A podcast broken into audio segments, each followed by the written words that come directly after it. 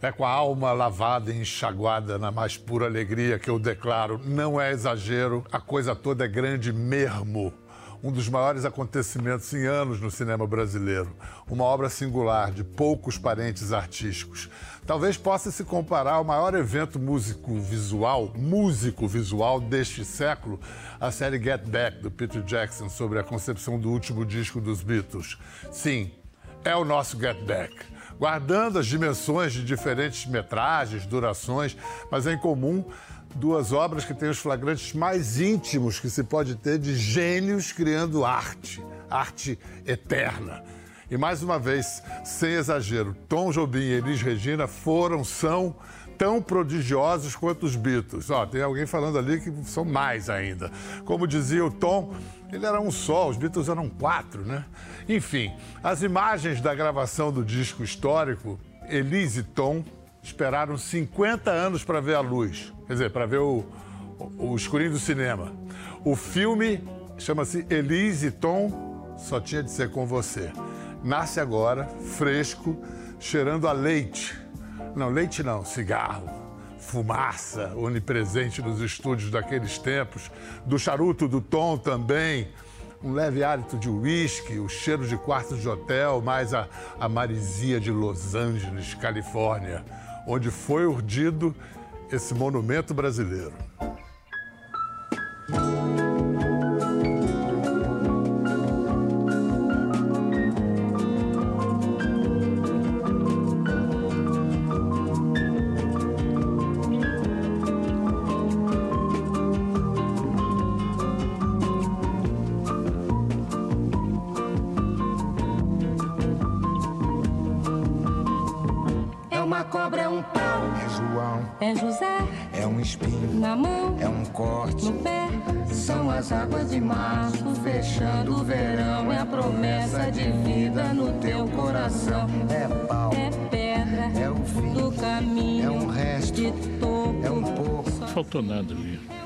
Esse disco para mim é perfeito. É um belo horizonte. É uma febre terçã. São as águas de março fechando o verão. É a promessa de vida no teu Só faltava você entrar aí com, com, com, contando essa história, né? Você, eu não entendi até hoje, porque você guardou um, 50 anos, 40 anos. Pois é. Hoje a gente salda a chegada dessa joia cinematográfica, essa joia do cinema brasileiro ao público, recebendo o diretor do filme, Roberto Oliveira, o filho de Elis, João Marcelo Boscoli, e a filha de Tom, Beth Jobim. Muito obrigado, gente. Eu devo repetir, dizer de novo que eu ainda estou sob o impacto. Vi há, há dois dias o filme e fiquei sob forte emoção. Você já assistiu quantas vezes, João? Uma vez. Só? Só, não consigo ver tantas vezes assim tal qual você, também me custa muito emocionalmente. Eu estava pensando, né, Beth? O meu pai foi um dos fundadores do TBC. Ele faz uma participação num filme da Vera Cruz da década de 50, na senda do crime. Aparece brevemente. De vez em quando eu assisto, eu fico assim. Vocês veem o, o, o seu, você vê seu pai, você vê seu toda hora. Isso vira natural em algum momento? É estranho, mas acaba sendo tão frequente que você se habitua, mas esse filme especialmente, assim, é um pouco mais é, impressionante, assim, porque no filme tem a intimidade, aquele momento, a maneira deles serem, a brincadeira, aquela coisa que em geral não tem, porque você vê a entrevista, você vê o show e tal, mas aquele momento assim da criação, da brincadeira e o jeito das pessoas serem é, é muito impressionante. Assim. Roberto Oliveira fez questão de dividir o crédito de direção com o João Tobi Azulay, que à época era estudante de cinema na UCLA, na Universidade da Califórnia. Mas, na verdade, o filme, é, é, o, o, o, João filmou ali com você em 74, mas foi há poucos anos que você resolveu, agora vou botar esse, isso de pé. Isso, o, o João Tobi Azulay, o Jomico, era, como se falou, era estudante de cinema, muito envolvido com cinema direto, e ele foi fundamental para a gente montar a estrutura, a equipe lá que filmou. filmou. Era o Fernando Duarte, fotógrafo, que é um grande fotógrafo do cinema novo, por sorte nossa, estava em Los Angeles, mais alguns americanos que participaram. O, jo, o Jomico, né, que a gente chama, o João Tobi, fez uh, o som direto com, com o Nagra e ajudou muito na estruturação do projeto. Era essa turma, mas a gente fez isso é, não imaginando é, muito resultado. Era uma captação. A gente não tinha um projeto de filme. E aí o tempo passou, eu guardei isso. Alguma coisa me dizia que eu devia esperar, porque o tempo eu acho que fez bem essa história. As histórias se resolveram, deu uma perspectiva, é, uma, uma, visão melhor. E eu acho que a hora que eu fui fazer o filme ele já estava pronto, as coisas já estavam todas resolvidas. Eu acho que se a gente fizesse esse filme dois anos depois do evento, ele não ia ficar tão legal como ficou. João, você perdeu sua mãe com 11 anos. E meio. E meio. É, que e qual, anos... qual é o título da sua biografia? Era 11 é, anos? 11 anos, 6 meses e 19 dias. Sim. Com Elis, com minha mãe. Você vê que eu me perdi até, né? Errei o título do único livro que fiz. Como é que a voz dela educou a pessoa em que você se tornou? Eu acho que foi quando eu é, o médico me trouxe para ela se despedir de mim no quarto, né? Que eu fui desenganado, né? E aí ela ficou a noite inteira comigo, deitada em cima dela e conversando em estado de desespero. E quando o médico foi de manhã buscar o, o bebê para, enfim, fazer o que precisaria ser feito, ele se assustou que eu não tinha morrido. Aí ele perguntou o que, que tinha acontecido naquele quarto de madrugada. Aí ela falou, mas ele está bem? Ele não vai morrer? Que, que aconteceu? Como é que ele está? Aí ele disse: Eu não sei o que aconteceu, mas de acordo com o que você descreveu, você ficou cantando, ficou conversando, eu acho que o som da sua voz salvou o seu filho. Então acho que foi ali que eu fui moldado, eu acho. Depois são as, as, as pessoas incríveis que ela colocou perto de mim, né? Pessoas extraordinárias, sem nenhum tipo de, de pose, extremamente naturais, né? É, e, a, e ela, né? Só sendo, né? A coisa mais importante que eu aprendi talvez seja do nosso ofício, que quando um disco está pronto, ele acabou para ela. O que importa é continuar fazendo os discos. Então, eu sou um fã do processo. E esse disco vem justamente ser a exceção a essa, essa regra, porque esse disco não acaba. Ele é Primeiro, ele é perfeito, está errado. A perfeição é uma meta, já disse o Gil. O disco é perfeito, não é, Beth? Sim. É uma coisa o Delmiro fala ali no começo. Hoje, no mundo inteiro, o álbum é reconhecido como um dos maiores de todos os tempos, mas naquele momento a ideia de juntar a maior cantora do Brasil com o maior compositor não era óbvia. A ideia foi sua, Roberto. Quando você teve a ideia de chamar o Tom para fazer o disco com a Elis, você tinha indecentes 25 anos, era empresário da Elis, e tem a ideia de chamar o Tom como convidado. De... Alguém te disse assim, pô, que ótima ideia, Roberto. Próxima. Não. não eu acho que se eu tivesse juízo, não teria tido essa ideia naquela hora, porque era meio impossível de, de realizar. Até porque havia alguns conflitos ali, alguma coisa assim. Mas eu, eu, eu sabia que eu estava diante de dois gênios, isso eu não tinha dúvida, né? E eu acho que quando você, os talentos se reconhecem, todos os problemas se resolvem e a obra-prima nasce nessas, nessas condições. Eu acho que o conflito até ajuda a construção da obra. E acho que naquele momento eu, eu, eu, eu sabia que estava diante do acontecimento histórico, por isso que eu me, empenhei muito em registrar, né? E a ideia surgiu muito em função de, uma, de um projeto que eu tinha com a Elis, fui, era empresário dela, eu tinha 24 anos, e aí é, a gente precisava fazer um projeto que mexesse um pouco com o prestígio dela, com essa parte mais de repercussão. E aí pensamos num dueto e aí o tom surgiu meio naturalmente, eu propus, ela adorou a ideia. E é uma, é uma coisa que se, tivesse, se eu fosse mais velho, eu acho que eu teria dificuldade de imaginar fazer. Teria medo de fazer, mas naquela, naquela época era muito... O João tinha quatro anos. Três. A, a... Não tinha feito quatro ainda. Caramba. Hein? A Beth, 16. Menti tinha... todos esses anos. Eu tinha 24, nós três estávamos lá. E a gente procurou fazer um filme olhando para o futuro, não nostálgico, né? Uhum. pensando em trazer novos públicos jovens para conhecer aquele tipo de música. Olha só, o, no, no, disco, a Elis uh, apresenta o disco assim. Nos meus 10 anos de gravadora, ganhei de presente um encontro com o Tom. Foram momentos vividos por duas pessoas muito tensas que só conseguem se descontrair através da música. Ficou a saudade de um passado recente em que as cores eram outras e as pessoas mais felizes. a tensão está anunciada de cara, né? Você percebia, você sentia e não sabia o que estava acontecendo? É, adolescente meio... ali no meio. É, por aí, né? Que eu estava lá em Los Angeles por um curto tempo e eu estudava no Lycée Français, então o país falava inglês, eu tinha que estudar em francês e não acompanhava assim os detalhes, né? E mas havia uma tensão assim pairando assim tudo, né? Nos encontros e tal. E depois para dar o depoimento uh, para o filme do Roberto, eu consultei a minha mãe. Eu falei, mãe, o que estava acontecendo, acontecendo, né?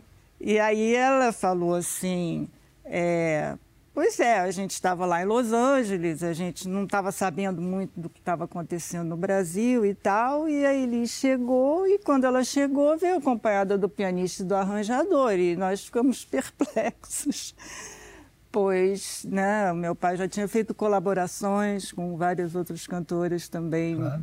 Incríveis. O maestro, né? É. E ele concebia né, a, que é, é, ele era arranjador, pianista, que ele ah, teria essa contribuição, né? E que o disco fosse dele também, né? Roberto, por que, que o Tom e Elis não se bicavam? Eram circunstâncias não muito importantes. É, tem uma história do, do, do, de um teste que ela teria feito que ele não aprovou. Ele ela... tinha acabado de se separar. Ela tinha se separado do Rio de Janeiro na verdade, ela se separou um pouco do Rio de Janeiro e vai fazer um show com um carioca, vai fazer um disco com um carioca. Um, um monte de coisas que não são importantes, mas que criaram algum, alguns conflitos. Mas é aquilo que eu, que eu falei, o conflito acabou ajudando, porque teve um momento, havia uma prevenção e um momento que os talentos se reconheceram, foi uma coisa linda. A gente percebia no estúdio o nascimento da obra-prima. Então, acho que tudo isso faz parte faz parte da história de um, de um disco, de uma obra. E, e, agora, assustava um pouco, né? É. Porque eles queriam voltar. Eu cheguei em Los Angeles e ela estava com a mala pronta no corredor. Você teve que ir para Los Angeles para ela não desistir e voltar. É, eu ia mesmo, só que eu ia um pouquinho depois, porque eu não queria ficar lá no período dos arranjos, foram 18 dias que não tinha. Agora, o músico, o artista, o músico fora do estúdio é como um peixe fora d'água, né? Então cria uma tensão horrível, né? Ali louca para cantar, né? A hora que abriu o microfone tudo ficava bom para ela. Então, mas aí nessa nesse clima de pré-gravação aconteciam essas coisas. E aí ela falou: ah, voltando, vou embora, amanhã estou aí, né? Aí peguei avião à noite, consegui antecipar meu voo, cheguei lá e realmente as malas estavam todas no corredor, assim, para vir embora. Você vê, o filme tem dramaturgia, não é só um documentário, tem conflito. Olha só, imagina, tem. Acho que é o próprio César que conta isso no filme. O, o, ele chega com o marido, arranjador, pianista César Camargo Mariano, e o Tom recebe os dois, aí vira para Luiz de Oliveira, que é o produtor disso, e fala assim: mas quem vai fazer os arranjos? Vamos ver, o espanto e a bronca do Tom. Você não sabe que ele falou para César? Você conhecimento da nomenclatura americana, você não tem prática para escrever Pô, isso é ridículo. Você é um garoto de 27 anos. Isso é ridículo. Vão chegar uns caras, uns senhores distantes. Eu acho melhor chamar o Carl Zogman, porque ele vai saber melhor que você. Ou então o Dave. Well, aí o César fez cocô na... Isso é ridículo. Eu já não sabia o que falar a ele. Mas isso aqui, eu falei, é o piano elétrico. Mas como você vai usar piano elétrico? Eu falei, não, eu vou usar os dois, vou usar o de pau e o elétrico. Ele, Aloysio, aquilo lá virou piano de pau. Aquele instrumento maravilhoso virou piano. Escuta, como ficou o órgão do, do, Como ficou o órgão do César? Tem que botar agora. Como é que ficou o órgão?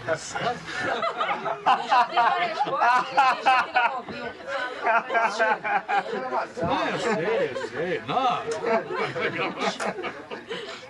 Como é que ficou o piano elétrico do César? Errata, onde se lê, lê-se, né? Vem cá. Piano elétrico, o Tom já tinha usado piano elétrico. Agora, eu acho que a implicância do Tom e não é uma implicância maliciosa, não, é uma implicância de criação. Quando ele vira para o César, ele pergunta: você, você tem dez dedos? O problema era esse? Olha, é o choque de gerações, né? Eu acho que sim. E ele já tinha usado. E ele era. Depois, eu, eu através do meu pai, Ronaldo Bosco, eu comentei com a Beth, eu almocei com o Tom na plataforma, sei lá, umas 30 vezes, 40, perdi. E ele era é, muito brincalhão muito. E gozador. Esse, esse sorriso de, de, criança de 7 anos que ele sempre teve, ele tá aí provocando. E como a Elise ainda não tinha entrado no looping dele, tudo meio caía meio mal, assim. Mas como? Chama o Klaus. Se ela tivesse falado, sei lá, ah, imagina, Tom, chama o Klaus. Larga de ser careta, já teria mudado, mas ela comprou o lance, entendeu? Aí foi uma delícia, né? Quando o, o Tom fala, você tem 10 dedos, é porque eu acho que pro Tom custou ele conseguir usar só três ou quatro, né? Não tinha essa busca do, do mínimo, da essência. Boscoli, notas. O nome já diz, tem que economizar. Né? Então sempre.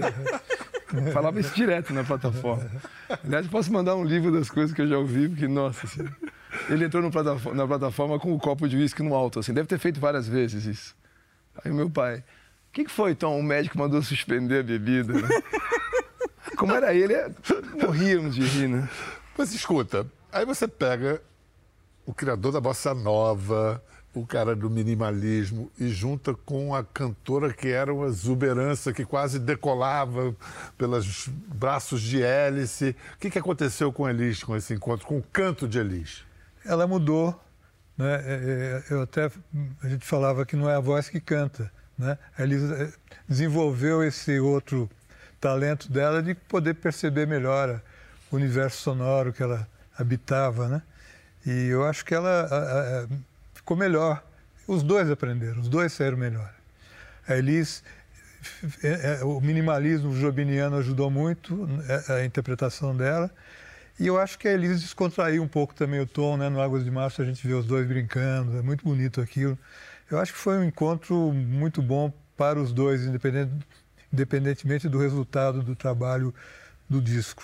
Você falou do universo sonoro, mas tipo, uma coisa emocional, ela estava mexendo com o emocional dela ali. Né? Isso é muito impressionante no, no filme. Era como se fosse, um, você que é artista plástica, uma cantora de tintas e camadas de tinta e cores fortes, e veio, como é que você diz no filme? Cara que gostava mais. É que ele sempre falava que ele usava mais a borracha do que o lápis quando ele estava escrevendo na partitura. E é bem isso, né? Assim, que ele escrevia e ia tirando, né?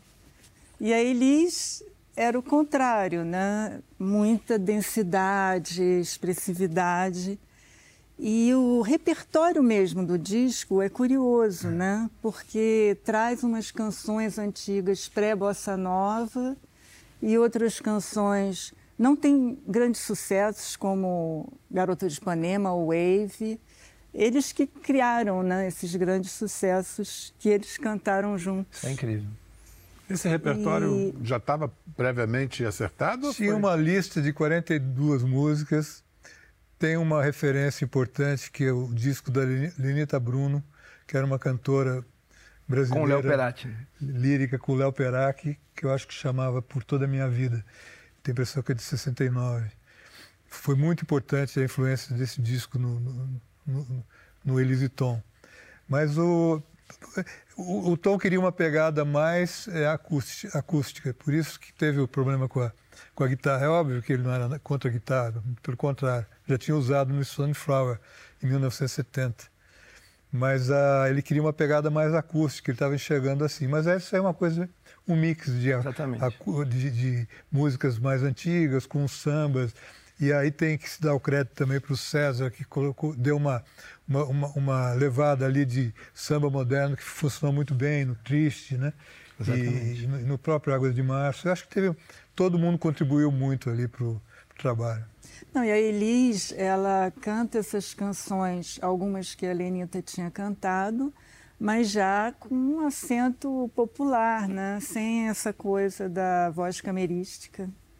E é Aliás, incrível, é verdade. É porque a interessante- densidade dela, né? É, É interessante ouvir os dois discos, as pessoas que gostam muito de- desse tipo de música, vale a pena ouvir os dois para comparar como cada uma enxergava aquela, aquela canção, porque elas cantam, tem algumas canções que são recorrentes, né? Acho que ele tem essa, essa dinâmica no filme que o, o Tom meio que ele não se entendia como um convidado no disco da Elis e que ele percebe quando ele chega com o César. Mas depois ele vira aquele convidado que muda a decoração da casa que convidou, que o convidou. E aí olha como, como dá bom.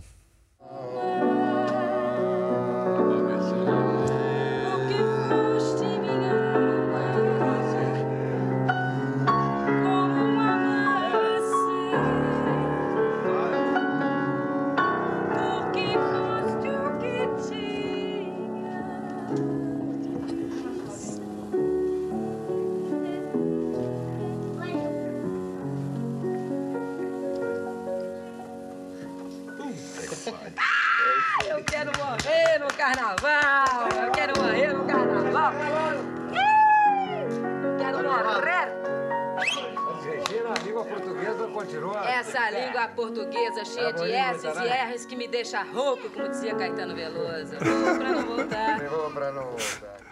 Ai, meu Deus. Agora, aí já está estabelecido o romance total, né? Eles estão vivendo uma paixão. Daquele... O, o César expressava o ciúme dele de alguma maneira? Não, o César talvez estranhasse um pouco mais a mudança da, da bolha musical que ele construiu junto com a Elis para uma outra sonoridade, que é a sonoridade do tom, né? Ali um pouquinho, talvez isso no começo tenha sido um pouco o motivo de alguma... Mas, mas logo, logo os sons, as notas se juntaram, né? E, e isso... Eu acho que não, não tinha ciúme, porque o César está acostumado, ele sabe como é que funciona uma gravação e sabe que a música, como disse o Paulo Braga, ela tem essa coisa, é uma, é uma relação amorosa, né? Então estava muito natural, assim, eu não acho que tenha tido qualquer problema. Mas realmente eh, foi um romance musical, né? E eu acho que teve um estranhamento da Elis no começo, porque o tom na cabeça dela era da turma do Ronaldo, da onda do Ronaldo, physique de rôle, figurino do Ronaldo, até ela separar na cabeça dela completamente o tom que ela amava, lindo, etc, etc, da figura do, do, do Do marido pai, anterior, né?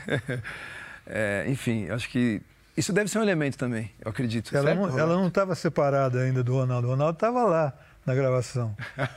Estava lá. Porque foi muito recente e, e, e aquela relação de amor e ódio que permanecia e que viajou para LA. Mas eles fizeram as pazes no fim. é Eu importante sei disso. Sim.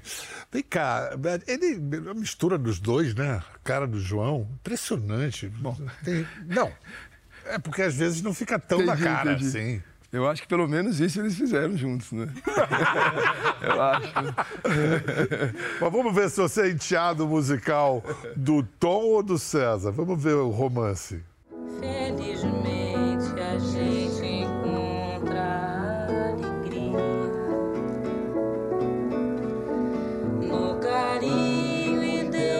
devoção. Ela tá estrábica, então ela não tá 100% relaxada ainda. Ah, ela ficava estrábica. Sim, ó, tá olhando pro tom estrábica. Como é que ela se explica pro marido dela que ela tá olhando pra ele com o maior encantamento? É difícil, né? Você acha que ela está se sentindo dividida ali entre os dois? Não, tá multiplicada. Multiplicada. Multiplicada. É, eu acho que E sim. está encantada pelo Tom, né? Encantada. Quem não tá? O César também, né? Minha vida eu vou passando, meu amor. É bonito esse, esse docinho. César, você vê que ele ficou se penteando horas no hotel e o Tom não tá nem aí pra nada. São dois mundos, né? Nonchalance e o rigor, né? Não gostou muito da Elis querendo um pouco namorar o Tom Jobim, mas isso faz parte do processo criativo, né?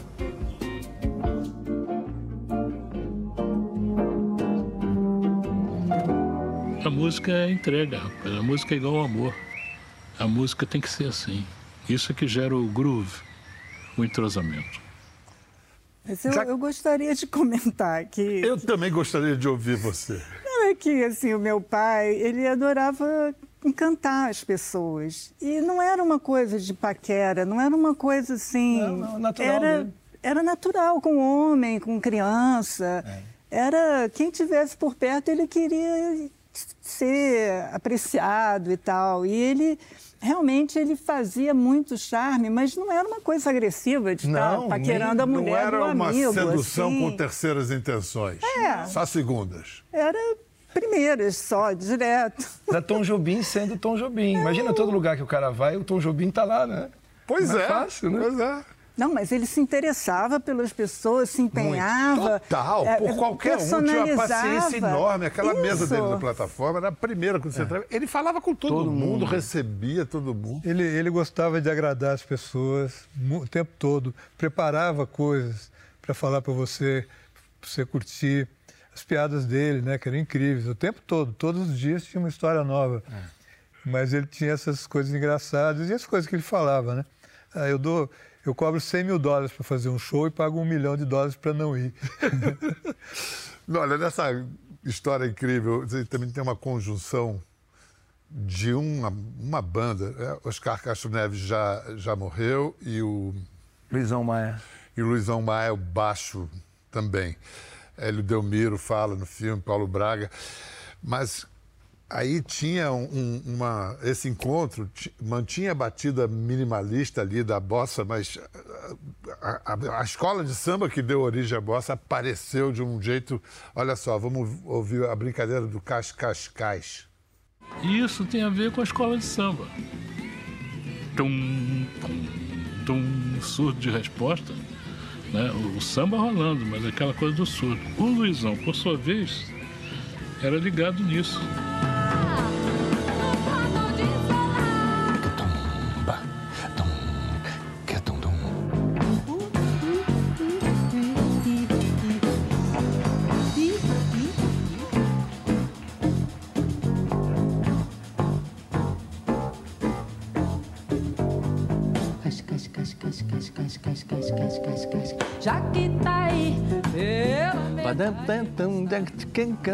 Cuidar, que é pra peteca não cair, pra não deixar escapulir. Você insere. você- O, o filme tem isso. Você faz uma apresentação dos dois antes do encontro. E aí é meio que uma janela que você abre no meio do filme para explicar o que estava acontecendo, né? Isso, é, tem várias janelas né, no filme. Tem, Essa é uma várias delas. janelas. Há há uma introdução inicialmente, contando quem são os dois, para quem nunca viu. E depois é, para as pessoas poderem conhecer essa obra e, e fazer o uso que quiserem dela. Né? Mesmo porque a gente aprecia mais o que a gente entende um pouquinho melhor, né? Claro. Então você, você propicia um deleite maior porque as pessoas ficam ganham intimidade. E com a clareza que Tom explicava a sua música quando, por exemplo, ele foi explicar ao Paulinho Braga como é que ele devia terminar uma música. E eu não bati de frente com ele, eu fiquei colado nele, fazia essa capivara, que eu ia na frente da canoa, Minas Gerais. Até tem um lance muito engraçado de uma música que estava assim, fade out, assim. Eu falei, Tom, mas como é que você quer que acabe aí? Você falou, Paulo Braga, você tá com aquele carro, você vai dirigindo. Eu chego no meio daquele canavial, tu larga o carro ligado e entra pro canavial e vai embora. É assim que termina. Falei, saquei, entendi a linguagem. Como não entender, né? Ai, meu Deus, o que dizer depois disso, né? Escuta, será que a inteligência sobrenatural de 50 anos atrás teve ajuda da inteligência artificial desse século XXI na feitura do filme? A gente vai saber disso logo depois do intervalo. A gente volta em instantes. Bem-vindos de volta à nossa conversa com João Marcelo Bosco, Libete Chobin, Roberto Oliveira, sobre o filmaço Elise Tom. Que bom tá Só tinha de ser com você, que será lançado amanhã em Los Angeles e na quinta-feira que vem estará nos cinemas do Brasil. Não deixe de ir, porque na tela grande, eu não vi ainda, vou ver na tela grande, com som de cinema deve ser uma outra experiência. Roberto, em quantos canais foi gravado o disco original?